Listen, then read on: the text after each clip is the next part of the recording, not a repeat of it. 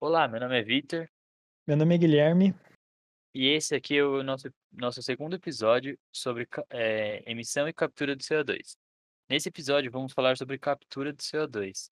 É importante vocês lembrarem que a gente lançou o primeiro episódio sendo a emissão do CO2, e é muito interessante que vocês ouvissem ele antes de ouvir esse daqui, porque a gente vai usar muita coisa que eles falaram lá para falar aqui. A gente vai relembrar algumas propriedades do CO2 que são muito relevantes para esse episódio e que foram citadas no anterior. Eh, Guilherme, você pode falar um pouco para a gente sobre a dissolução em água do CO2? Sim, Vitor. Eh, bom, o CO2 ele é um um uma molécula com um átomo de carbono e 2 átomos de oxigênio, e é considerado um óxido ácido. Isso significa que ele reage com a água formando espécies ácidas, como o bicarbonato e o ácido carbônico. Isso faz com que o pH da água, eh, abaixe e se torne ligeiramente ácido. Então, por isso que um aumento na concentração de CO2 pode levar a uma acidificação de oceanos e outros corpos d'água. Sim. E é importante lembrar também que o CO2 ele é uma molécula estável, né. Ele vai manter a sua estabilidade, vai continuar como gás na atmosfera, até que seja seja atuada uma reação em cima dele. A gente pode citar como ex contra-exemplo, né, alguns gases como o ozônio, que ele tem uma certa instabilidade. E é muito interessante essas propriedades do CO2, porque elas são fundamentais para a gente entender por que a captura é realmente importante. Agora a gente vai falar um pouco das fontes de emissão, né, como foi dito no primeiro episódio, a gente só vai relembrar um pouco elas, para que a gente possa citar quais são algumas dificuldades dessa captura. Você pode falar sobre as fontes difusas? Sim. Bom, co como o nome já indica, as fontes difusas são fontes espalhadas, eh, de CO2. Então, processos biológicos como a respiração, ou processos humanos, como a utilização de carros, queimadas intencionais ou até queimadas naturais, são todas fontes difusas de CO2, ou seja, elas estão espalhadas por uma grande área e elas aumentam a concentração de CO2 no ar, só que não há um um um ponto específico onde você pode agir. E essa é a maior dificuldade com a em relação à captura de de CO2 nessas fontes, você não consegue aplicar uma tecnologia de captura diretamente no num carro ou acima de uma floresta. Seria extremamente caro e proibitivo a tentativa de captura ah, em fontes difusas. Sim. Eu vou falar um pouco das fontes concentradas, né, que seria o contrário das difusas. As fontes concentradas, elas são geralmente indústrias ou locais que existe a queima de combustível fóssil. É é importante a gente lembrar que combustível fóssil é realmente das dos dos problemas de emissão que a gente tem que atinge muito a gente, né. A gente pode falar de combustíveis nos carros, né, que seria uma fonte difusa, ou até mesmo em processos industriais, porque a gente extrai aquele CO2, aquele carbono, né, que estava enterrado e volta ele para a atmosfera. Eh, as fontes concentradas, elas têm uma dificuldade devido ao a grande ao grande volume de CO2 que é produzido ali.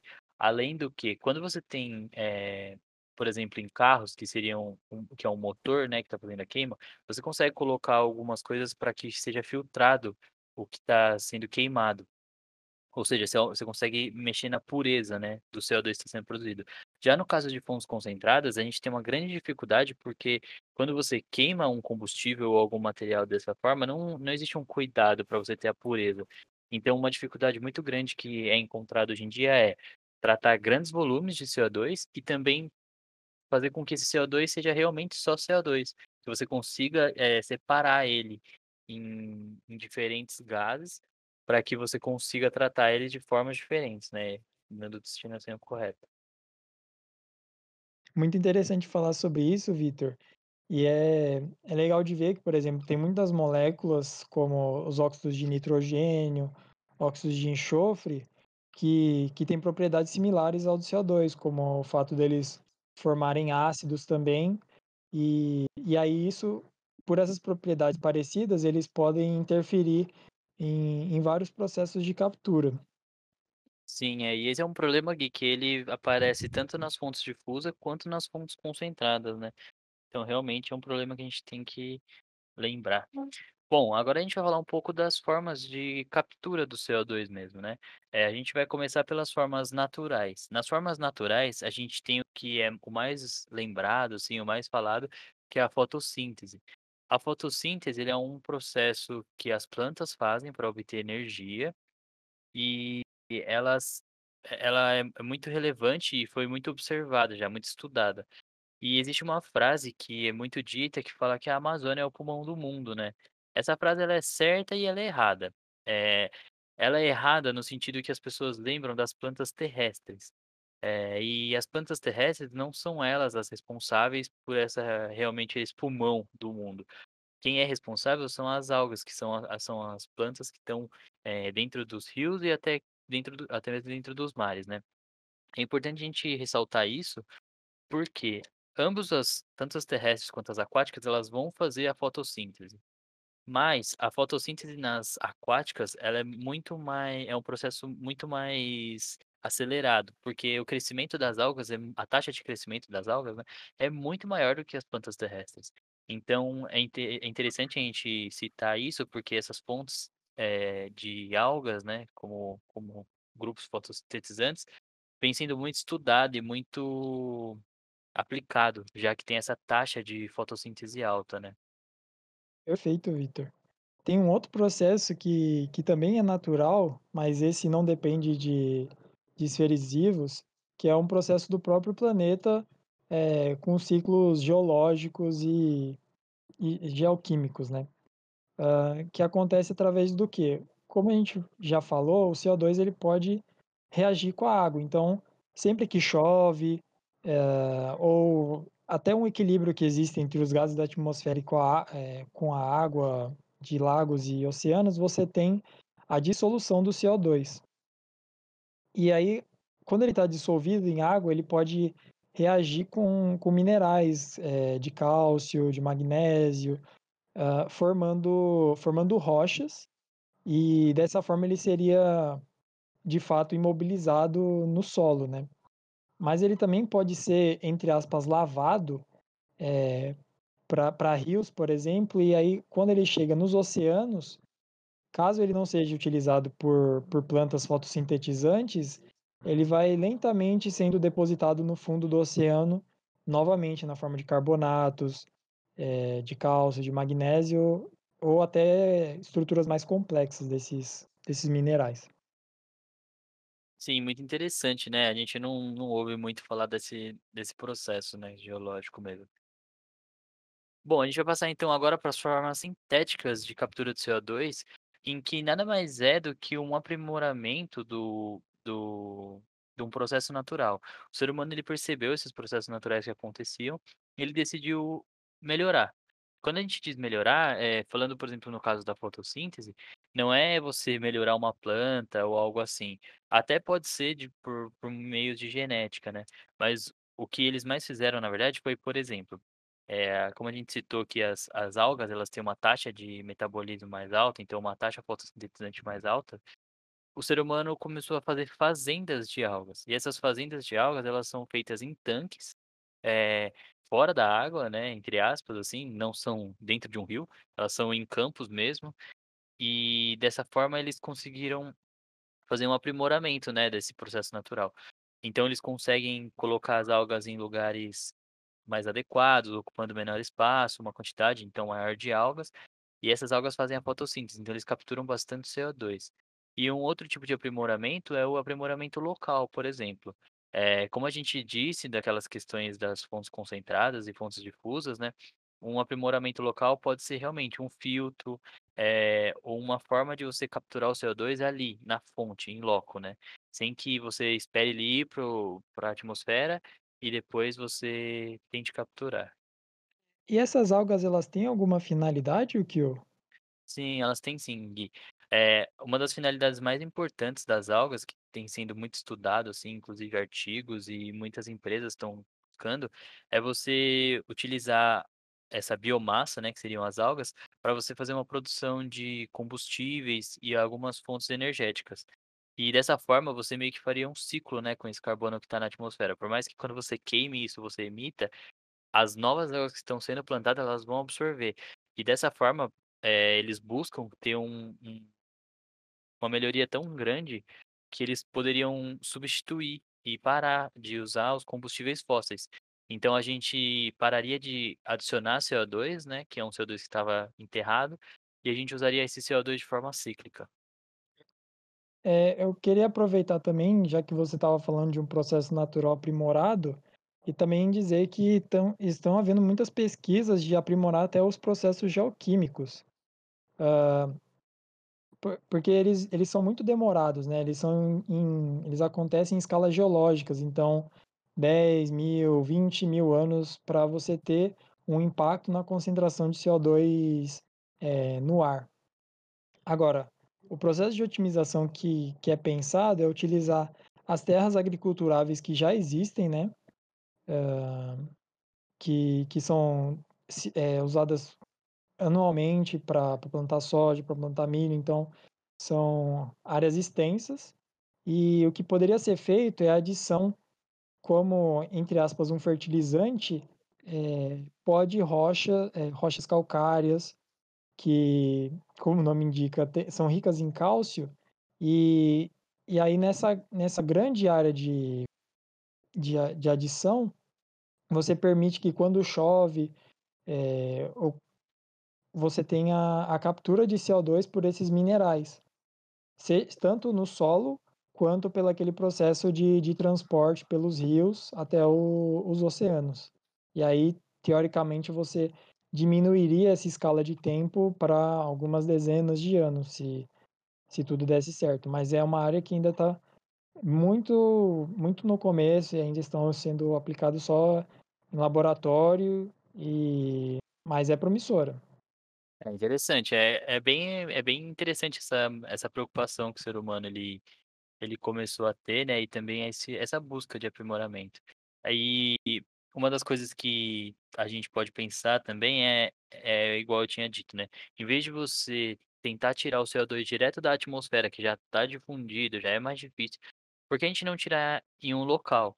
E aí, dessa forma, a gente tem os estudos da parte da engenharia, né, que é realmente um tratamento local ne nessa emissão de CO2, como eu disse no início, eh, você tem que você pode separar o CO2, você pode aprimorar os processos da indústria para que seja produzido um CO2 mais "puro", entre aspas, né, que seriam Sim. só moléculas de CO2. E aí você conseguiria fazer por meio de reações, até filtros, né, que você consiga, eh, extra extrair, conseguir capturar esse CO2, né.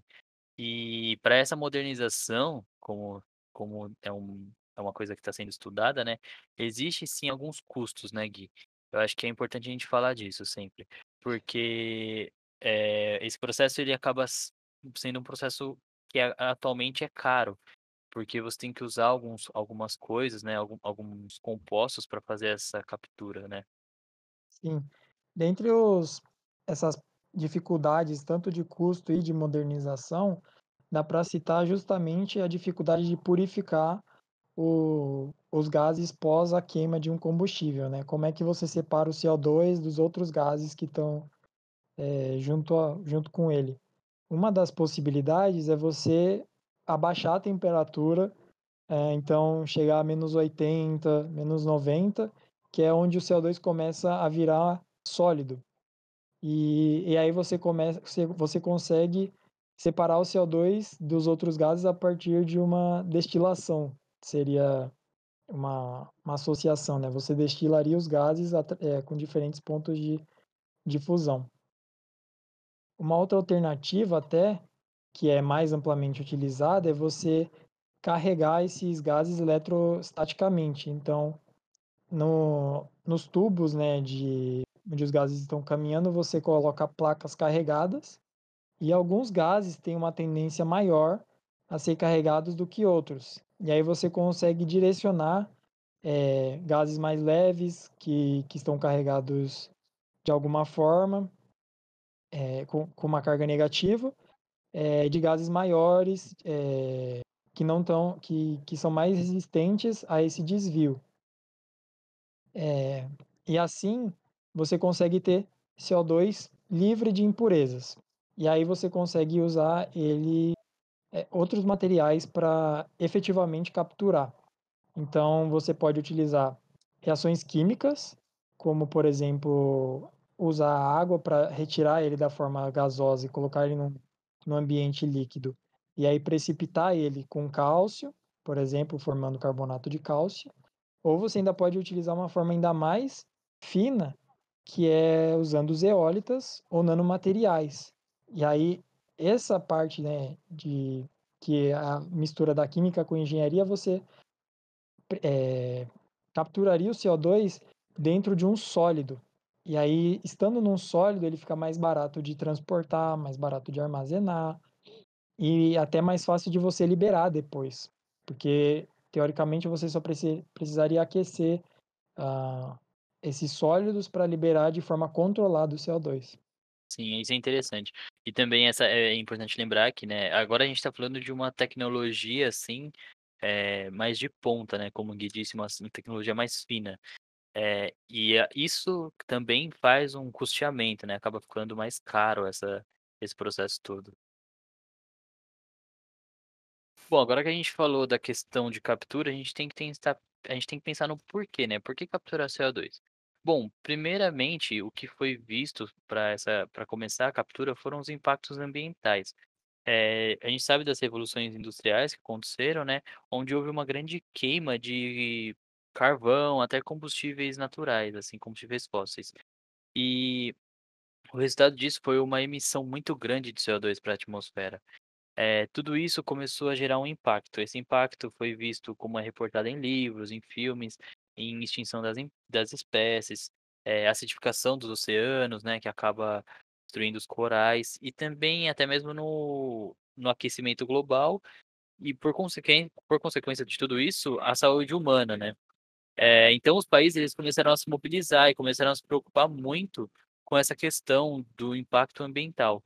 E assim eles começaram a tomar medidas e isso culminou em, um, em uma numa convenção onde os países se reuniram e conversaram e foi criado o Protocolo de Kyoto em 1997. É, nesse Protocolo de, de Kyoto eles começaram a, a se preocupar e começaram a debater um pouco mais sobre essa questão dos impactos ambientais. É, houve uma conferência em 2011, né, que é a COP21, que também foi sobre isso, para tentar negociar e conversar com os países. Isso foi se tornando cada vez mais importante e mais relevante, até que culminou no, no Acordo de Paris. No Acordo de Paris, é, houve uma, uma preocupação e os países começaram a criar leis de incentivo, ou seja, alguns países desenvolvidos que já tinham essa preocupação eles decidiram incentivar os países subdesenvolvidos a ter a preocupação também. Dessa forma, eles pegam e realmente investem nesse país para que o país melhore processos, até mesmo é, modernize algumas coisas, para que evite essa emissão exacerbada de CO2. É, então, os países subdesenvolvidos eles recebem esse investimento, eles fazem essa melhoria, e como troca, eles, eles estabelecem algumas metas, né? É, e eles têm que cumprir essas metas. É, não há uma punição, né, quando não é cumprida a meta, mas é necessário que ele justifique por que não cumpriu essa meta. E dentro dessas metas podem ser tanto nessa questão industrial, na modernização, quanto, por exemplo, controle de queimadas, é, coisas desse tipo, que geralmente acontece mais em subdesenvolvidos. Os países envolvidos, eles também têm uma responsabilidade e uma meta, que é reduzir, aprimorar processos. Então, existe todo um, um acordo global, né, para isso tudo. E quando a gente cita disso, desses acordos globais, a gente entra num, numa questão muito de diplomacia. E essa questão de diplomacia, ela leva a gente a pensar em interesses econômicos entre os países, né? Os países que estão é, vendo outros, outros países se preocupar com o meio ambiente, eles ganham uma confiança em investir tanto na questão da indústria, quanto em é, incentivar esse país, porque a imagem deles todos aumentam, fica melhor, né? Fica mais mais interessante para os países que estão vendo em volta. Então, não cumpriram uma meta desse Acordo de Paris é realmente uma coisa que pode atrapalhar os interesses é, diplomáticos do país.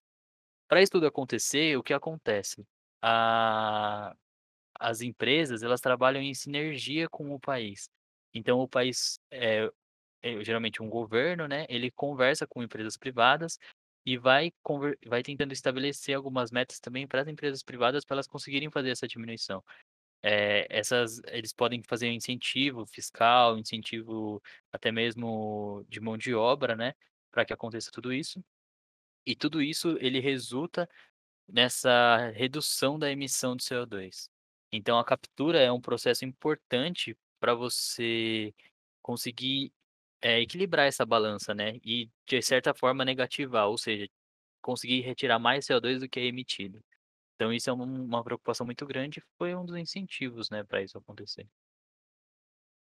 É, e agora a gente vai entrar na no último tópico, assim, eh, que abrange a a captu a captura de CO2, que é o transporte e a estocagem ou o eventual uso dele, eh, em alguma indústria.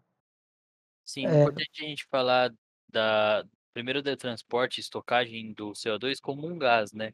Eh, o como ele é um gás, ele é um fluido, e dessa forma você pode fazer um transporte e estocagem por canos. É como se fosse uma água ou até mesmo se você estiver no Brasil, em São Paulo especificamente, o gás, né, natural que é usado para aquecer, eh, chuveiros, para você usar no seu fogão. Então, você poderia transportar esse CO2 por meio de canos.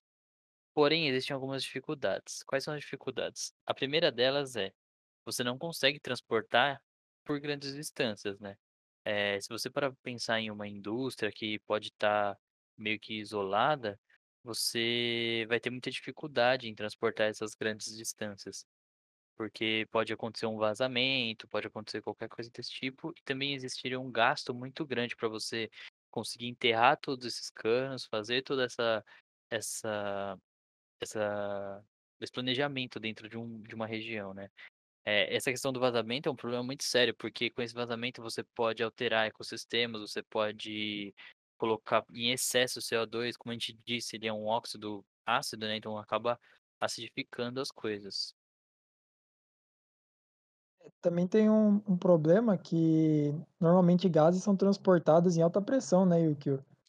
É, isso é um problema muito sério, né, a gente tem que pensar que quando você lida com gases, você teria que entender toda essa essa esse volume, você teria que entender como fazer essa esse deslocamento, e essa questão da pressão é realmente uma coisa muito perigosa. A gente sabe, por exemplo, eh, de alguns casos que aconteceram com eh, gás metano, né. Lógico, o gás metano ele é inflamável, já o CO2 não, mas quando você tem essa questão de pressão, tudo isso, você acaba causando, eh, explosões por impacto, não por realmente uma combustão, mas por impacto, até mesmo causando buracos, né, embaixo da terra, você cria uma bolha de de gás lá, poderia ocasionar um problema, né. De fato. E para contornar esses problemas, uma outra forma de transportar o CO2 a longas distâncias é através da estocagem dele em sólidos. Como eu falei antes, algumas formas mais eh, finas assim e, e modernas de estocar o CO2 é através da precipitação dele na forma de algum mineral, né? Ou colocar ele na matriz de zeólitas ou nanopartículas, que seriam materiais bem avançados. E aí, estando dentro de um sólido ou na forma de um sólido, é fácil de você colocar ele, por exemplo, num caminhão, num avião ou num navio, o que diminui os custos e também diminui, ah, o risco, eh, associado ao transporte. Porém, a dificuldade, eh, dessa parte, eh, de transporte na forma sólida é justamente no desenvolvimento dos materiais que conseguem absorver o CO2 na na sua estrutura, ou até mesmo na estabilidade, eh, do CO2 dentro desses materiais, porque você não pode estocar ele num sólido e aí, com o passar do tempo, por uma variação mínima mínima de temperatura, você vai liberando o CO2 e quando você chega no destino não tem mais nada, eh, no no dentro do caminhão, por exemplo, porque ele virou gás. Então, é uma dificuldade, de certa forma, mais tecnológica do que de logística. É, então a gente tem que também pensar que qua quando a gente diz nessa questão de de transporte a longas distâncias, você tem além das estradas, né, Eh, em outros países você poderia ter malha ferroviária, você poderia ter até mesmo transporte de navio, geralmente lembrado. mas na Europa a gente tem, assim, mares menores, né, então pode ser uma ter um transporte de navio. E aí você coloca variáveis muito maiores para esse pra esse problema, que seriam umidade, eh, baixa temperatura mesmo, né, o que acontece em baixa temperatura. Então realmente, Gui, essa questão é bem difícil na questão do sólido, e infelizmente é uma questão tecnológica que tem que ser muito estudada, né. E por mais que essa seja uma seja uma das formas mais viáveis, eh, tudo isso vai deixando ele mais caro, né, vai encarecendo esse processo. Sim. E aí, uma outra alternativa ainda aos sólidos, né, que não uma alternativa aos sólidos, mas uma alternativa a tornar os sólidos o transporte de CO2 em sólidos ou na forma sólida, é você dar um uso para ele, né, que justamente é o tópico do nosso próximo episódio do podcast, que é você talvez controlar a saída de CO2 para ele ser usado como um reagente, eh, químico, então na síntese de fármacos, na síntese de, eh, produtos fertilizantes ou em indústrias que precisam usar o CO2 como, eh, gaseificante, né. Então, por um lado você tem, ah, o custo da do desenvolvimento da tecnologia, mas esse custo no final pode ser pago com um uso nobre do CO2 a eh, ao invés de simplesmente guardar ele num buraco no fundo da terra. Sim. Então, galera, para vocês acompanharem melhor essa questão de como usar e como a gente vai retornar esse CO2 de uma forma saudável para o meio ambiente, acompanhem aí o nosso podcast, o o acompanha no terceiro episódio, né, que vão ser dos meninos falando mais dessa questão da utilização, tá. Bom, esse foi o nosso episódio, até lá. Tchau, tchau.